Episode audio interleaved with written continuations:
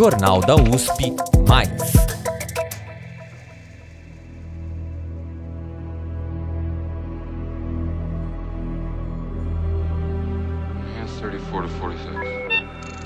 A cena é a seguinte: Deckard, o policial caçador de androides, interpretado por Harrison Ford, decide fazer um interrogatório com Rachel, a personagem de Sean Young. Ao sentar na mesa, Deckard começa a montar o aparelho, enquanto Rachel pergunta: Posso fumar enquanto isso? Do you mind if I smoke? Deckard diz que sim, e decide então começar as perguntas. It won't affect the test. Ao fazer o questionário, Deckard faz uma série de perguntas, como you a series of é o dia do seu questions. aniversário, você ganha uma bolsa de couro de bezerro. Qual seria a sua reação? Nesse futuro, couro de bezerro é algo ilegal. Rachel então prontamente, irritada, responde: I wouldn't accept it. Eu não aceitaria e entregaria diretamente para a polícia. Ao longo das séries de perguntas, Deckard tem um objetivo. descobrir se. Rachel é ou não humana.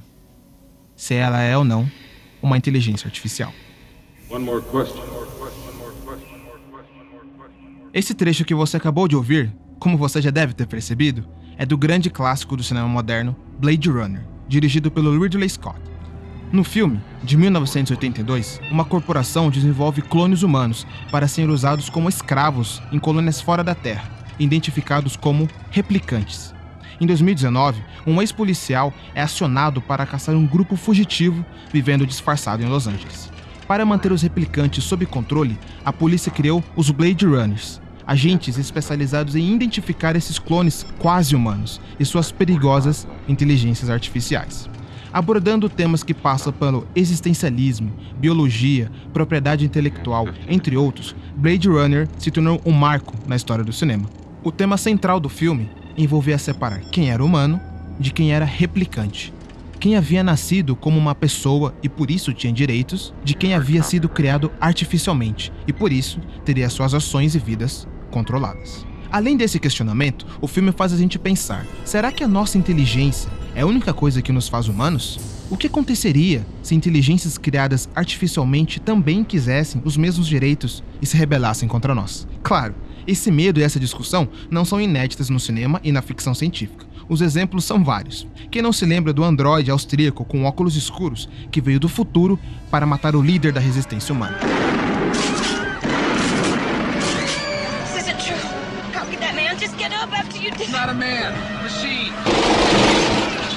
Em O Exterminador do Futuro, o governo americano decidiu criar uma rede de defesa baseada em inteligência artificial chamada Skynet. Sob o controle humano, a Skynet era inofensiva, mas ao se tornar consciente, ela passa a enxergar toda a espécie como uma ameaça à sua existência e decide então começar uma guerra nuclear contra a humanidade. What is happening to me? The answer is out there, Neo. It's the question that drives us. What is the Matrix? Em Matrix, de 1999, a humanidade também é escravizada por máquinas sencientes que utilizam da energia produzida pela bioeletricidade humana para sobreviver. E para manter os humanos sob controle, as máquinas criaram uma realidade simulada, onde toda a população está presa, sem sequer suspeitar de que todo mundo à sua volta é uma mentira a Matrix. Mas tomando a pílula vermelha e voltando para a realidade. Esse tipo de cenário é realmente possível? Devemos nos preocupar com os estranhos robôs da empresa norte-americana Boston Dynamics? Ou com a Siri e a Alexa ouvindo nossas conversas? Existe de fato algum risco delas acordarem e passarem um minuto navegando na internet e decidirem acabar com o mundo? Quem sabe um dia. Eu me chamo Caio César Pereira e nesse episódio especial do Jornal da USP, eu conversei com três especialistas em robótica e computação para saber quais são as IAs que já fazem parte da nossa vida, os benefícios e os aspectos éticos desse tipo de tecnologia e quais os impactos reais que elas podem ter em nossa sociedade. Mas antes da gente começar, o que afinal de contas são essas chamadas inteligências artificiais? Para responder essa pergunta, eu falei com Fábio Cosman, professor titular na Escola Politécnica e diretor do Centro de Inteligência Artificial da USP. Inteligência artificial é uma área de pesquisa, desenvolvimento engenharia né, que se preocupa em, em produzir artefatos artificiais que apresentam comportamento inteligente, embora nem sempre seja fácil definir o que é comportamento inteligente. Né? O conceito de inteligência é flexível, muda com o tempo, é plástico aí, mas basicamente são artefatos que têm capacidade de decidir, representar conhecimento, raciocinar forma lógica, aprender com experiências, né? Ou todas essas características ou algumas delas, pelo menos. A professora de robótica e inteligência artificial do Instituto de Computação da Universidade de Campinas, Star Colombini, contou que essa ideia de construir sistemas inteligentes é tão antiga quanto a própria história da computação. Mesmo com os computadores limitados do começo do século XX, já se pensava em criar um cérebro eletrônico quando um conjunto de pesquisadores, em 1955, 56, eles se reuniram numa conferência, e foi em 1956, efetivamente, com nomes importantes da área, que é conhecido como Dartmouth Workshop ou Conference, que se cunhou o termo a área de inteligência artificial dentro da ciência da computação. A ideia por trás da inteligência artificial é construir sistemas baseados em algoritmos que sejam capazes de resolver problemas praticamente como humanos. Mas isso não é tão simples por um motivo. Precisamos antes chegar à definição do que é inteligência. A gente normalmente fala que a definição de, de inteligência artificial é recursiva. Assim, a gente diz que para definir inteligência artificial eu preciso de usar a própria definição de inteligência. Então, assim como a gente tem diversos tipos de inteligência e perspectivas sobre a inteligência humana, animal e etc., dentro do contexto da inteligência artificial a gente também poderia dizer isso, que a gente tem os níveis mais básicos de sistemas inteligentes até aqueles sistemas mais complexos. Ou seja, construir uma sequência de ações que permita resolver um problema de uma forma que seria considerada inteligente ser resolvida por humanos. Mas como é que a gente cria um algoritmo inteligente? Existem diversas teorias. A inteligência artificial é uma ciência praticamente por si só, dentro da ciência da computação. Então, não existe um algoritmo só, nenhuma forma de resolver só, construir sistemas inteligentes. Então, a gente tem o que a gente chama de paradigmas diferentes dentro da própria IA. É uma área complexa que envolve representação de conhecimento, raciocínio, tomar decisão, aprendizado. Então, existem técnicas antigas, algumas, outras novas, em todas essas áreas. Né? Então, por exemplo, a representação de conhecimento envolve técnicas que vêm da filosofia, que começaram com Sócrates, 2.400 anos atrás. Se usa muito lógica, né, a teoria de lógica para representar conhecimento, representar regras, tudo isso de construir máquinas pensantes pode até parecer coisa de ficção, mas e se eu te falar que você já convive com várias inteligências artificiais e não sabe? E não, eu não estou falando daquela sua impressora que parece ter vida própria. Cláudio Pinhanes, professor, pesquisador e chefe do Laboratório de Pesquisa em Inteligência Artificial da IBM Brasil, dá alguns exemplos. Há uma série de sistemas que incorporam tecnologias de inteligência artificial já há muito tempo. Por exemplo, os sistemas de logística mundial, de logística e distribuição de produtos e serviços, eles usam tecnologia de IA desde a década de 90 sem essa tecnologia, toda a globalização da década de 90 teria sido muito mais difícil. Outro exemplo é assim, a gente usa sistemas de inteligência artificial para exames de laboratório há mais de 20 anos. A inteligência artificial está incorporada na nossa vida já há muito tempo e de maneiras quase sempre invisíveis. Desde que elas foram criadas, o desenvolvimento das IAs avançou de tal forma que começamos a ver a sua aplicação em áreas que vão muito além da computação. Primeiro, tem um avanço enorme no uso para processamento de texto e linguagem. Nós conseguimos fazer fala para texto num número enorme de línguas com uma qualidade realmente boa nós conseguimos fazer, usar, fazer tradução automática de uma maneira que seria quase impossível, ainda tem problemas, eu não consigo usar para, documentos muito oficiais, sem passar por uma revisão humana, mas para um turista andando em um país em que não conhece a língua, é, dá mais do que para o gasto. Essa área de linguagem, eu acho que é uma das áreas mais bem sucedidas e, comparativamente, é uma das áreas com maior avanço nos últimos, eu diria, nos últimos 10 anos. A tecnologia às vezes evolui de forma tão rápida que quando a gente menos percebe, a gente já nem se lembra de como era viver sem ela. Muitos dos que estão ouvindo isso hoje, por exemplo, não sabem o que é o mundo sem internet. Com a inteligência artificial, não é diferente. De alguma forma a gente tem sistemas inteligentes ao nosso redor, seja, por exemplo, o sistema do teu celular que percebe que você faz uma determinada rota todo dia, e aí quando dá 5 horas da tarde, ele fala, o tempo estimado para você chegar na sua casa hoje é de 45 minutos. Ou quando você pede comida lá no aplicativo e o aplicativo diz para você que a entrega deve demorar tanto tempo. Esse sistema não é um sistema assim de regrinha que ele diz, ah, se isso faz aquilo. Ele é um sistema que faz predição, que olha para os dados que já viu, para o perfil do entregador, para o perfil do restaurante se ele demora, para a região que você mora e faz um monte de relação entre essas coisas para poder fazer uma estimativa o mais precisa possível. Quando você faz uma compra num site, o site indica outro, né, recomenda outro. Isso daí é uma técnica que até 10, 15 anos atrás era parte da inteligência artificial, era estudada em inteligência artificial. Da mesma forma, hoje existem vários sistemas de suporte a empresas que processam documentos, processam compras, recibos, fazem logística, que até pouco tempo eram estudados dentro da área de inteligência artificial. O campo da inteligência artificial é uma coleção de tecnologias diferentes. Essas tecnologias levaram ao que se chama hoje de machine learning, ou aprendizado de máquina. São basicamente um conjunto de técnicas hoje em dia. Que aprendizado é uma palavra, uma palavra complexa, né? Aprendizado, nós aprendemos de várias formas. Aprendemos coletando dados, observando comportamento de outros seres humanos, recebendo instruções de professores. Mas hoje, o que está funcionando melhor é você coletar grandes quantidades de dados, extrair padrões e aí replicar esses padrões. Isso tem funcionado, por exemplo, para você gerar, entender a linguagem. Você tem, por exemplo, chatbots hoje, conseguem, com base em grandes quantidades de dados, pegar um texto e retornar uma resposta. A ideia básica de machine learning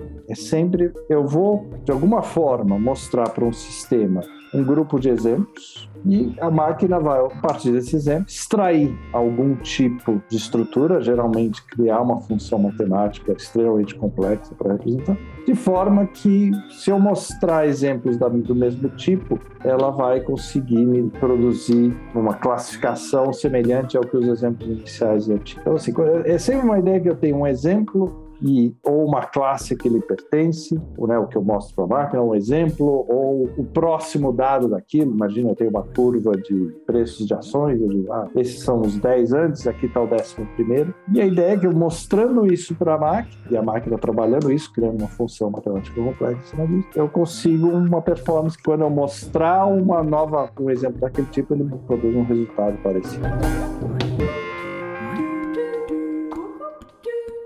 Os benefícios do uso de IAs vão além de nos ajudar a traduzir aquele texto em grego ou na recomendação daquela série na Netflix. Hoje, nós podemos utilizar as IAs para nos auxiliar em situações bastante importantes do nosso cotidiano. Para você ter uma ideia, tem um programa da ONU que chama IA para o Bem, ou Inteligência Artificial para o Bem, que é um conjunto de uso possível da inteligência artificial para auxiliar a humanidade. Então a gente está falando de diagnóstico precoce, isso não significa substituir o médico, mas imagina quantas pessoas que poderiam simplesmente colocar um celular na frente do braço e numa determinada lesão e tentar verificar se se, assim, qual é o, o risco aparente daquilo ou mandar para o médico já com, com uma informação processada. A capacidade que a gente tem, por exemplo, com esses sistemas de ajudar a prever secas prolongadas, de poder prever enchente, terremoto, mas desastres naturais de forma geral. É uma área que também tá muito, avançou muito foi o uso de inteligência artificial para fazer previsão, previsão temporal, tem uma série de eventos por exemplo, preços de ações ou movimentação em conta e prever o futuro, algum evento negativo. Sempre assim, é, é olhar padrões e dizer, olha, dado esse padrão, ele parece tal coisa, portanto ele é tal coisa. Tá, mas está tudo bonito e maravilhoso até agora, por que é tanto medo das IAs em histórias de ficção? Toda tecnologia tem alguns riscos, né? Todos, automóveis, aviões, todos eles. Existe a possibilidade de você ter máquinas que cometam erros, você pode ter um, um automóvel é, automático que pode causar um acidente, você pode ter um sistema que está discutindo crédito para as pessoas e, e, e, faz isso de forma inadequada, um pouco adequada. Então existem riscos de mau funcionamento. Eu acho que aí cabe à sociedade regular esses riscos, né, e mitigar esses riscos. Obviamente existem riscos de ficção científica, né? Eu acho que é um outro assunto, assim. Tem aquela questão se as máquinas vão sair por aí destruindo tudo e tal, mas eu acho que os riscos reais são riscos de mau funcionamento de máquinas que, como muitas outras máquinas, podem ter problemas técnicos. Antes de tudo, é sempre importante lembrar que toda nova tecnologia tem diferentes lados.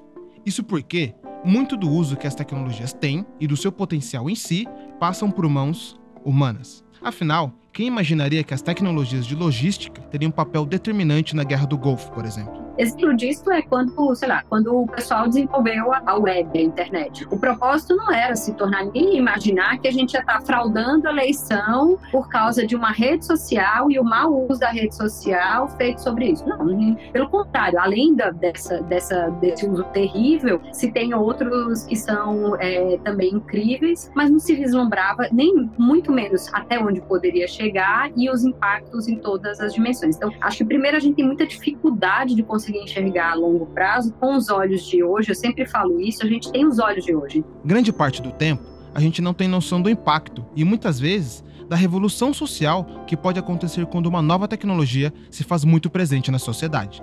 A discussão a respeito da substituição de humanos por máquinas em postos de trabalho, por exemplo, vem desde o século XIX. Essa área de inteligência artificial tem se preocupado com questões éticas e, e se preocupado com o uso da tecnologia há muito tempo. Né? Existe uma preocupação é, se a tecnologia de inteligência artificial é aceitável, é, antiga, mesmo na literatura e tal. Nos últimos anos, como a tecnologia ficou mais palpável, chegou a uma aplicação mais real, é, tem havido muita discussão sobre ética e sobre riscos. Você por acaso já ouviu falar no famoso dilema do trem? Nele, um trem completamente desgovernado segue a todo vapor em direção a cinco pessoas que estão presas num trilho. Você tem a opção de puxar uma alavanca e desviar o rumo do trem. Porém, na pista ao lado, existe outra pessoa no meio do trilho. O que você faz? Hoje, dilemas assim são debatidos a respeito da utilização de carros com inteligência artificial, por exemplo na vinda dos carros autônomos aí? Como vai ser a questão de possíveis situações de acidente? Qual é o, o, dilema de quem eu salvo? Muitos dizem que a ação mais justa seria escolher aleatoriamente, do tipo, você não toma uma decisão, você não faz uma análise e diz quem vale mais do que o outro, você escolhe aleatoriamente. Mas é um, é um dilema. Então, assim, tem todo. Quando você passa a ter controle de alguma forma sobre a vida das pessoas ou sobre tomada de decisão das pessoas, que eu acho que esse é o mais perigoso caso, você é responsável, você, eu estou falando como sistema, né? Quem é dono desse sistema está sendo de alguma forma responsável por induzir essa pessoa a uma tomada de decisão. Muito se discute sobre a chamada singularidade tecnológica. O momento em que uma inteligência artificial se tornaria autônoma, com consciência própria. Mas será que isso é realmente possível? Eu acho que existe um enorme caminho para a gente chegar lá. Se eu quiser trabalhar em criar inteligência em máquinas, não me falta temas de pesquisa para os próximos 20, 30 anos. Ah, existem problemas fundamentais de inteligência que a gente nem está nem perto de resolver. Por exemplo, senso comum. Tem uma área, a, nossa maneira como a gente modela o nosso mundo, que é extremamente complexo, de uma maneira muito simples. Do ponto de vista de olhar, de aquela, eu, eu, sei que um objeto vai cair, eu sei quando um objeto não vai cair, sabe? Ah, parece trivial. Tenta fazer uma máquina entender isso. Consciência ainda é uma área mais nebulosa ainda, que foi muito discutida. E muito pouco se sabe do que é o fenômeno de consciência nos seres humanos, principalmente porque o qual é a função que ele tem no nosso intelecto? Eu acho que quase todo mundo concorda que consciência tem a ver com linguagem. Então, assim, enquanto máquinas não tiverem um domínio de linguagem profundo, eu não acho que tem a menor chance da gente falar em consciência no contexto de uma máquina.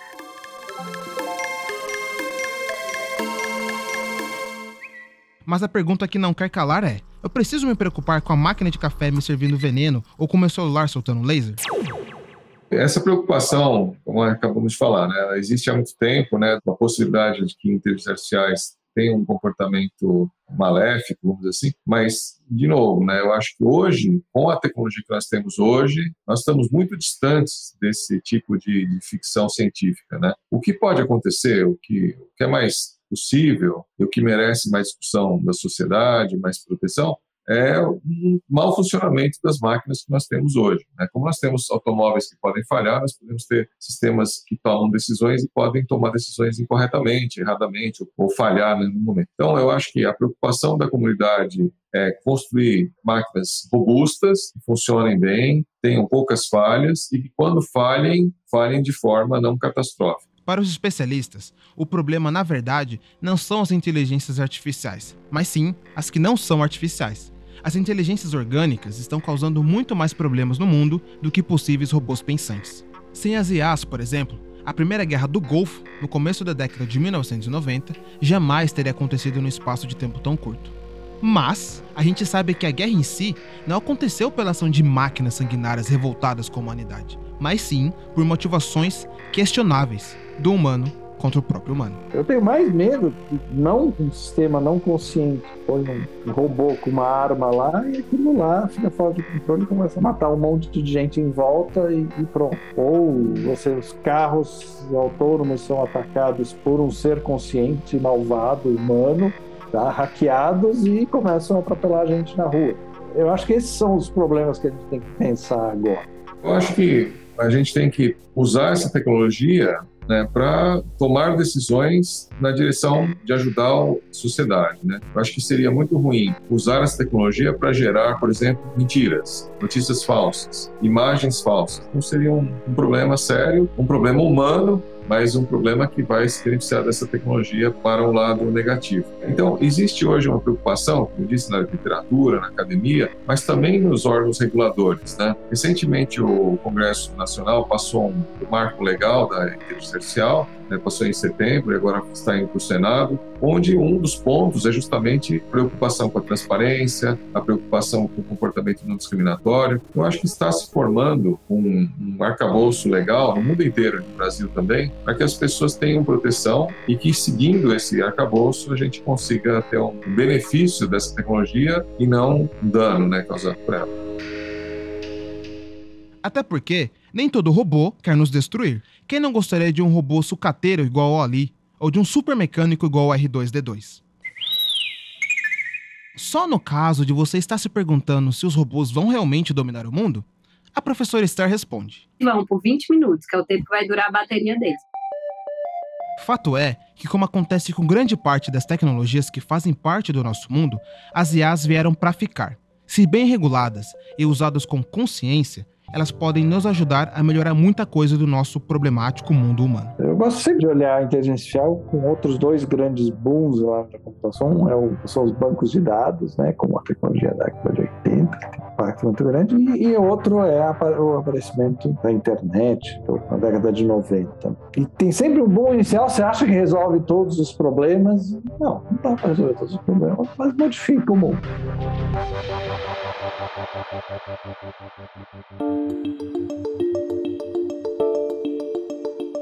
Esse episódio faz parte da série especial Por Trás das Telas, do Jornal da USP.